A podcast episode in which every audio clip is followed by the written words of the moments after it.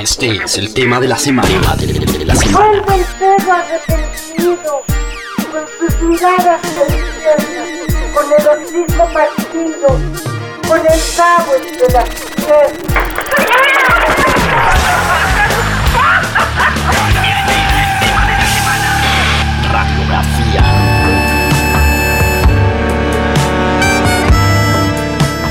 Este es el latinroll.com. Empezamos nuevo ciclo. Le contaba antes de comenzar esta entrevista a nuestro invitado de hoy que ya somos quinceañeras, o sea, ya estamos cerca de la mayoría de edad, estamos ahí peleándonos duro para, para poder, para poder eh, eh, procrear incluso. Eh, voy a conectar con Buenos Aires. Creo, creo, si no estoy mal, que estás en Belgrano, si no me equivoco. Y la memoria no me falla de la conexión de, de ciudades y sobre todo por la etapa de tu disco de Cabildo y Juramento. L- eh, Mateo Sujatovich, bienvenido a Latin Roll, ¿cómo estás? Un placer saludarte. ¿Qué tal? ¿Cómo estás? Eh, mirá, estoy en Saavedra porque Belgrano era el barrio donde, donde me crié de chico. Ajá. Y bueno, ahora que estoy un poco más grande, ya me fui de la casa de mis padres hace más o menos 10 años y, y me mudé de barrio. Me- ya, ya viví en, var- en varios barrios. Dame coordenadas, ¿dónde está Saavedra? ¿Cerca de dónde? Para los que más o menos nos, nos- no, no nos perdemos mucho en Buenos Aires. En Saavedra Núñez, cerca del puente Saavedra, que es un, un- un- como un límite entre la capital y la provincia de Buenos Aires. Ajá, ajá. Bueno, pues eh, contentísimo de, de saludarte. Eh, empecemos por el principio. ¿Por qué te dicen ruso?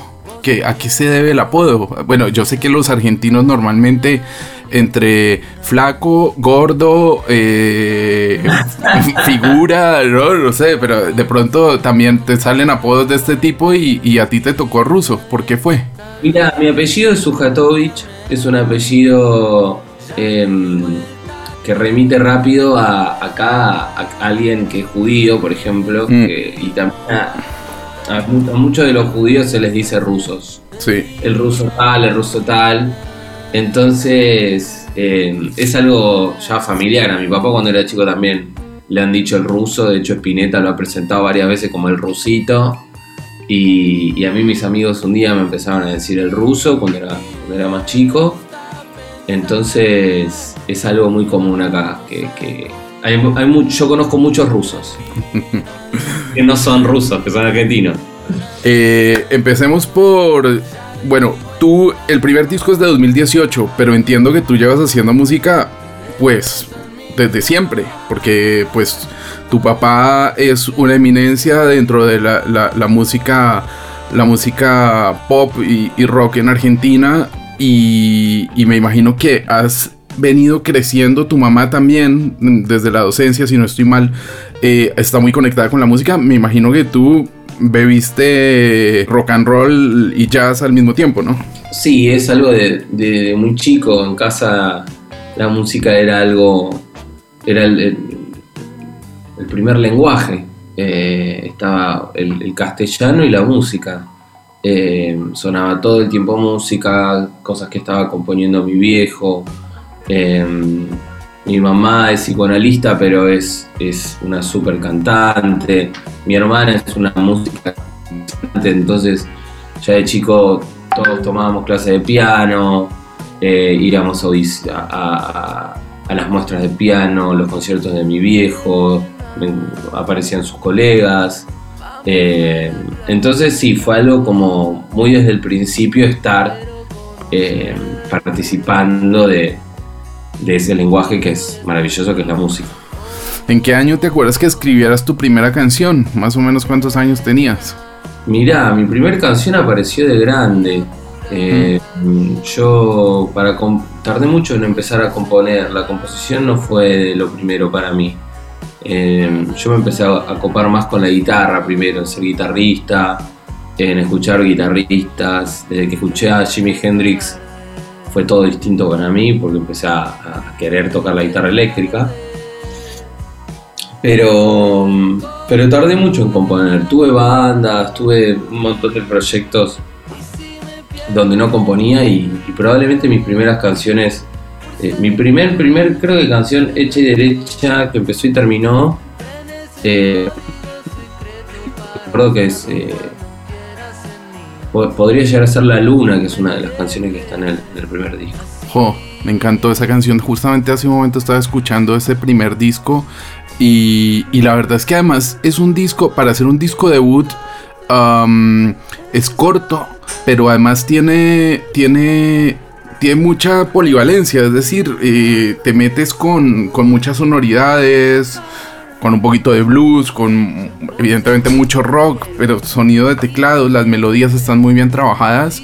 Eh, es un disco que, que se nota que trabajaste mucho en él, ¿no? ¿Cómo, ¿Cómo fue publicar ese primer Conociendo Rusia? Sí, fue un disco que, digamos, yo creo que más o menos a mis 25 años, ponele que yo venía teniendo una banda desde la, desde la adolescencia y terminé ese proyecto y, y dije, bueno, ahora quiero hacer un disco mío.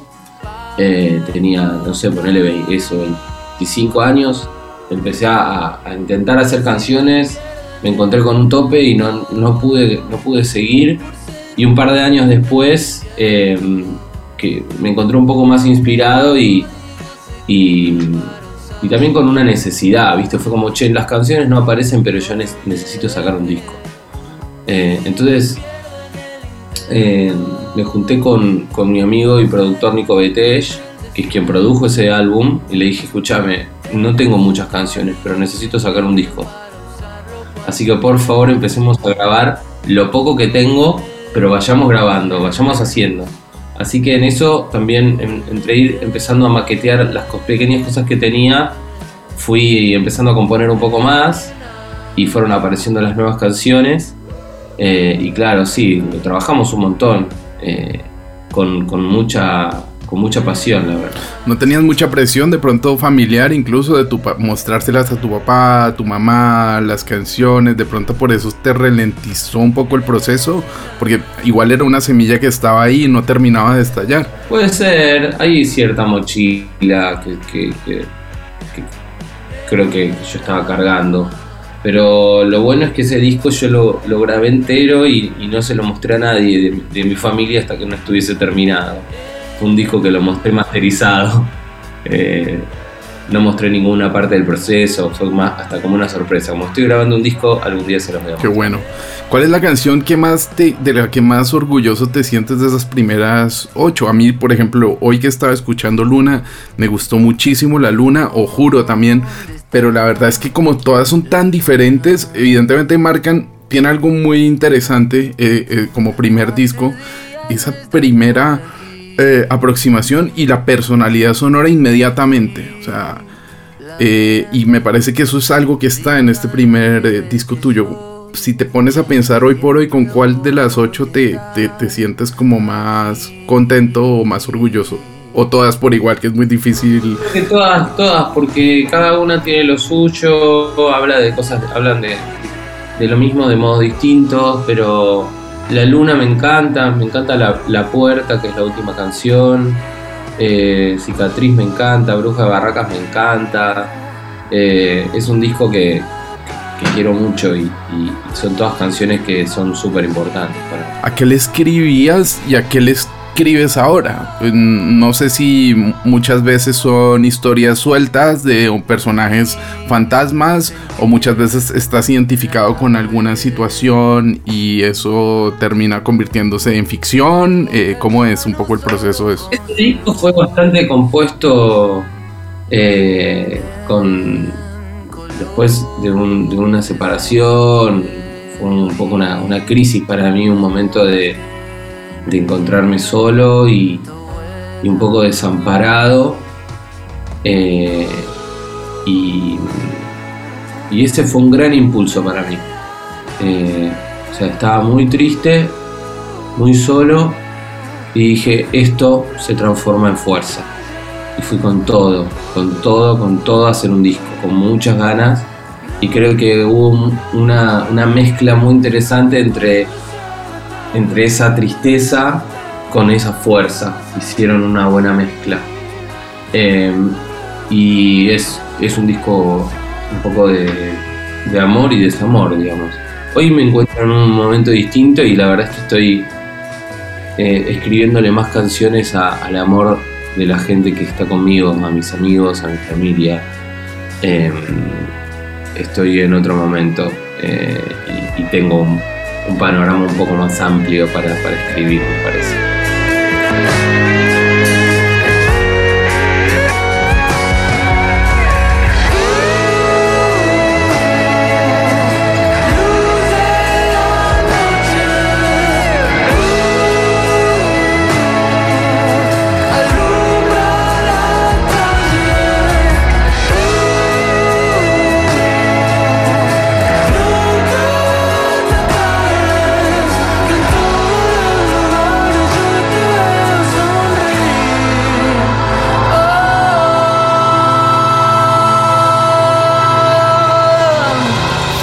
Pasado igual todo muy rápido, ¿no? 2018 se publica eh, tu primer álbum, en 2019 ya estabas en, en Cabildo y Juramento y justamente eh, 2019 pues nos deja ahí con la con, con, con el caramelo en la boca porque ya viene 2020 y explota todo esto. ¿Cómo te... cómo, cómo- Entiendo que igual Cabildo y Juramento tuvo su desarrollo, pudiste girar, pudiste hacer las cosas, pero ¿cómo también te explota todo esto de la pandemia y cómo eso ha mm, impactado en, en- tu trabajo habitual? Mirá, es, eh, es difícil porque obviamente es un disco que, que está buenísimo, Cabello y Juramento, y que le fue súper bien. Pero claro, tuvo muy poco rodaje, o sea, fue muy poco, fue lo mínimo que yo pude hacer tocando y bueno, en un punto estuvo bueno, pero en otro punto nos quedamos con las ganas.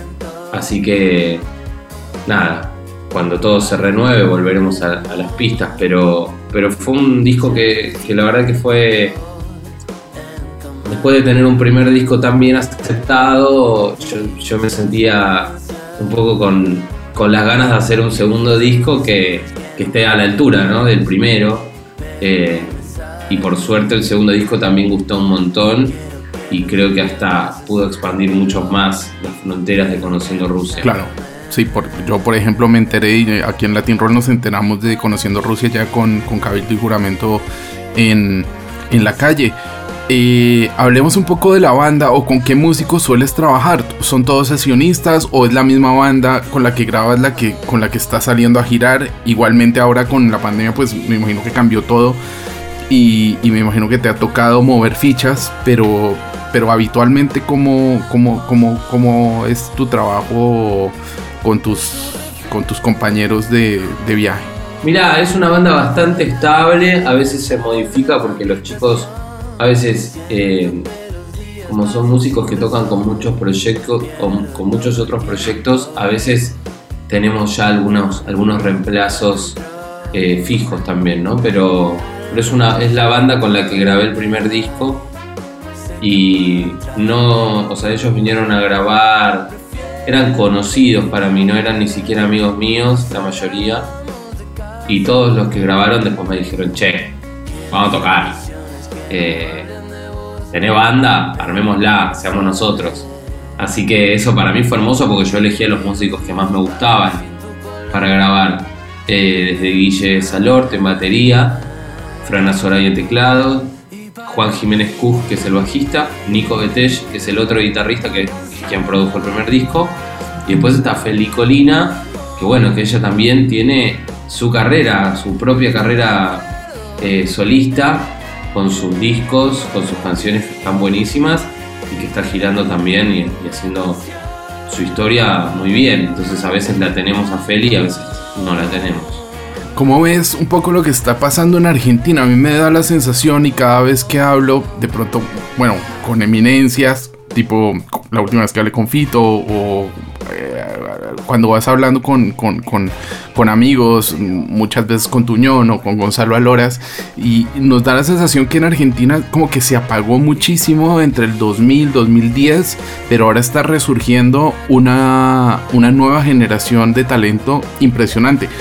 Eh, en el trap y en el, en el sonido más urbano, llamémoslo así por ponerle una etiqueta a eso, pues lo de Woz, eh, Louta y todo eso, eh, como que ha refrescado y ha traído un, golpe de aire fresco. También hay muchas mujeres haciendo cosas. Y en el lado tuyo, digamos que estás como refundando de alguna manera eh, ese legado de, de este par de genios que tengo acá, Ch- Charlie por un lado y, y, y Spinetta por el otro. Y ¿Cómo lo ves tú? La gente de nuestra generación y, qué música se está... Buenos Aires tiene algo muy especial y a mí es algo que me encanta de caminar por la calle Florida, de caminar por Corrientes, por donde sea, es que hay música por todos lados. Eso no pasa en Madrid. Bueno, en Colombia lo que pasa es que tienes otro tipo de música por la calle, ¿no? Tienes salsa, tienes merengue, reggaetón, vallenato, acordeón.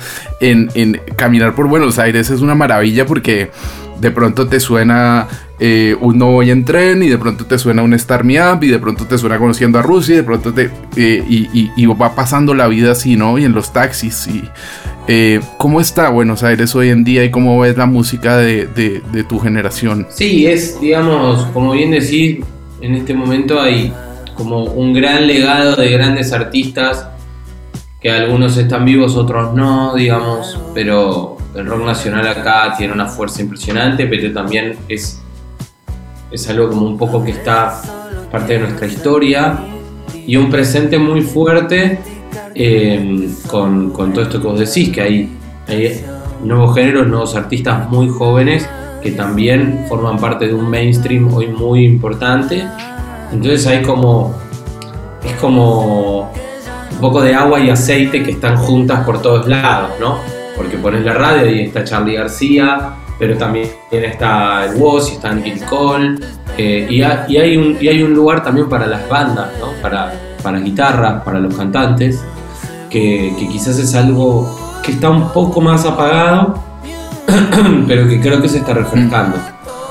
Hablando justo de eso, bueno, llegó un momento en plena pandemia que apareció como un flash ahí, pum, tu juramento, conociendo a Rusia, Fito Páez, eh, eso ya es como recibir como, como la toga y el birrete, como decirte, bueno, Mateo, venga, pa'lante, ¿no? Eh, ¿Cómo te fue con esa canción? ¿Cómo, ¿Cómo es trabajar con Fito? Porque él es un amor cuando te sientas a hablar con él pero también tengo comentarios de personas que cuando, cuando se pone a trabajar es como muy metódico eh, y muy, muy en una disciplina como muy estricta, ¿no? Eh, ¿Cómo fue el trabajo con Fito? Sí, él es bravo, pero la verdad es que es, eh, tiene, digamos, tiene demasiadas medallas para, para hacer lo que, lo que quiera como quiera, ¿viste?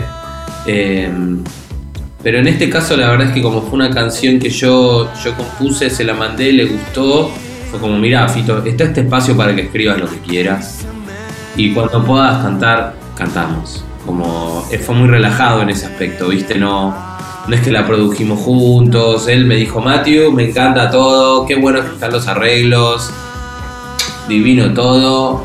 Eh, cuando me digas, cantamos. Así que un día, cuando, cuando hubo como la pandemia estaba acá, esto habrá sido más o menos hace un año y estaba muy difícil salir a la calle y apenas se abrió un poco el hueco, él me dio ese espacio y me dijo, dale, tal día en tal estudio y fui y grabamos. Él cantó espectacular, fue hermoso escucharlo cantar la canción. Y a la canción le fue súper bien, digamos, es una canción que acá gustó mucho y gusta un montón. Eh, claramente estar en, un- en una canción, en un video con él es, es esa, como esa, como vos decís, como una bendición.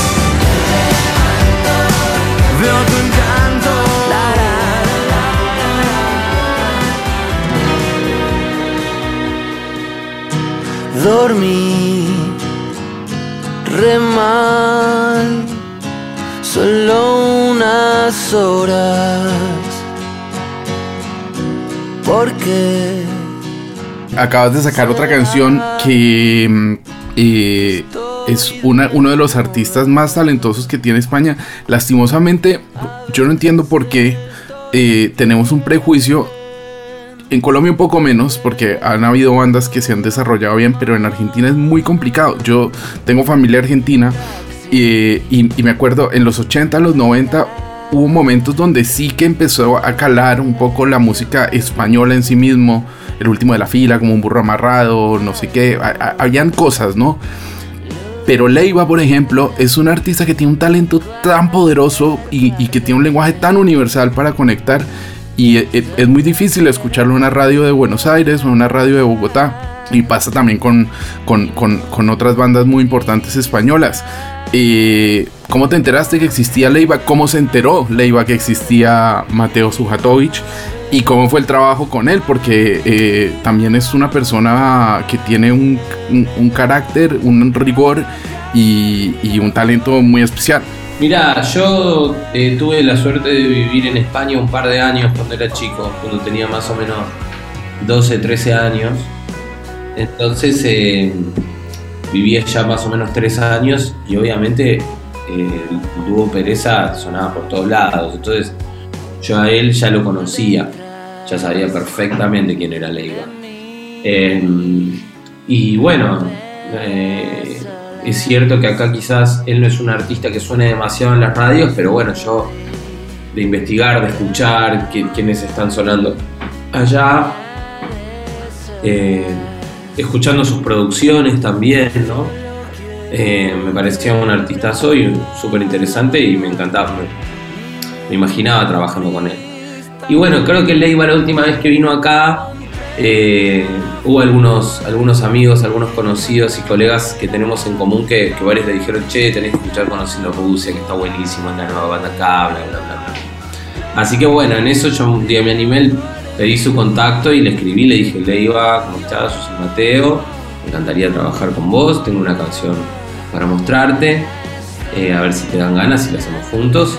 Así que así, de a poquito nos fuimos conociendo más que nada por, por el teléfono, hicimos un Zoom, charlamos, nos, nos reímos un buen rato y, bueno, y empezamos a, a escribir la canción. Yo le mandé también, en este caso, la canción compuesta, con, con una buena parte de letra y, y le di un montón de espacio para que él haga lo que quiera con su, con- con su letra. Eh, Leivas del Atleti, tú eras más madrilista, ¿no? Que también veo, también creo que tienes ahí un, un, un- un lado medio futbolero.